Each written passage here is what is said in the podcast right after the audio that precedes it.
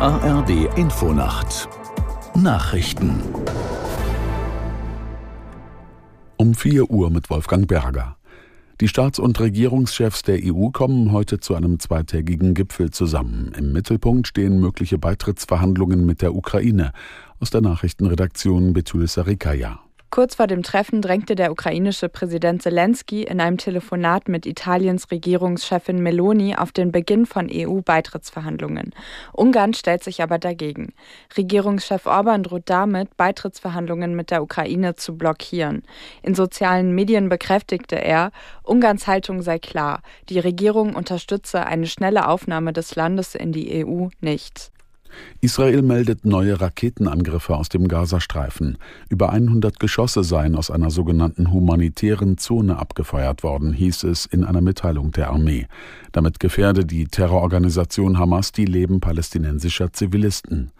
Die USA schicken heute den nationalen Sicherheitsberater nach Israel. Er soll sich für ein präziseres Vorgehen des Militärs und mehr Schutz für die Zivilbevölkerung einsetzen. Die US-Regierung hatte zuletzt offen Bedenken am israelischen Vorgehen in Gaza geäußert. Internationale Forderungen nach einem Waffenstillstand lehnt die Regierung Netanyahu weiter ab. Die von der Hamas kontrollierten Behörden in Gaza sprechen von mehr als 18.000 Toten und etwa 50.000 Verletzten seit Kriegsbeginn. Gesundheitsminister Lauterbach will die telefonische Krankschreibung auch für Eltern möglich machen, deren Kinder krank zu Hause bleiben müssen.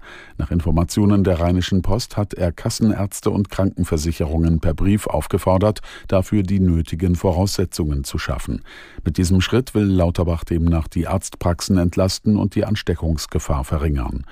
Die telefonische Krankschreibung bei leichteren Erkrankungen ist für Arbeitnehmer erst vor kurzem wieder eingeführt worden. Borussia Dortmund hat sich den Gruppensieg in der Fußball Champions League gesichert. Dafür reichte dem BVB ein 1:1 im letzten Gruppenspiel gegen Paris Saint-Germain. Aus der Sportredaktion Matthias Dröge.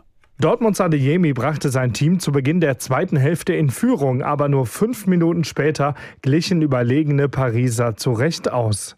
Der BVB darf als Gruppensieger bei der Achtelfinalauslosung am Montag auf einen leichteren Gegner hoffen.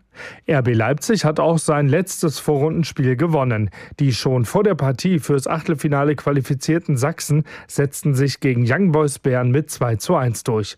Damit ist die letzte Gruppenphase in diesem Champions League-Modus abgepfiffen. Im kommenden Jahr gibt es ein neues Format. Das waren die Nachrichten.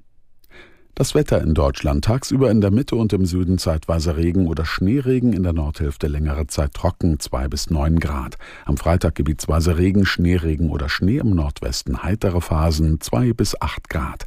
Es ist 4.03 Uhr.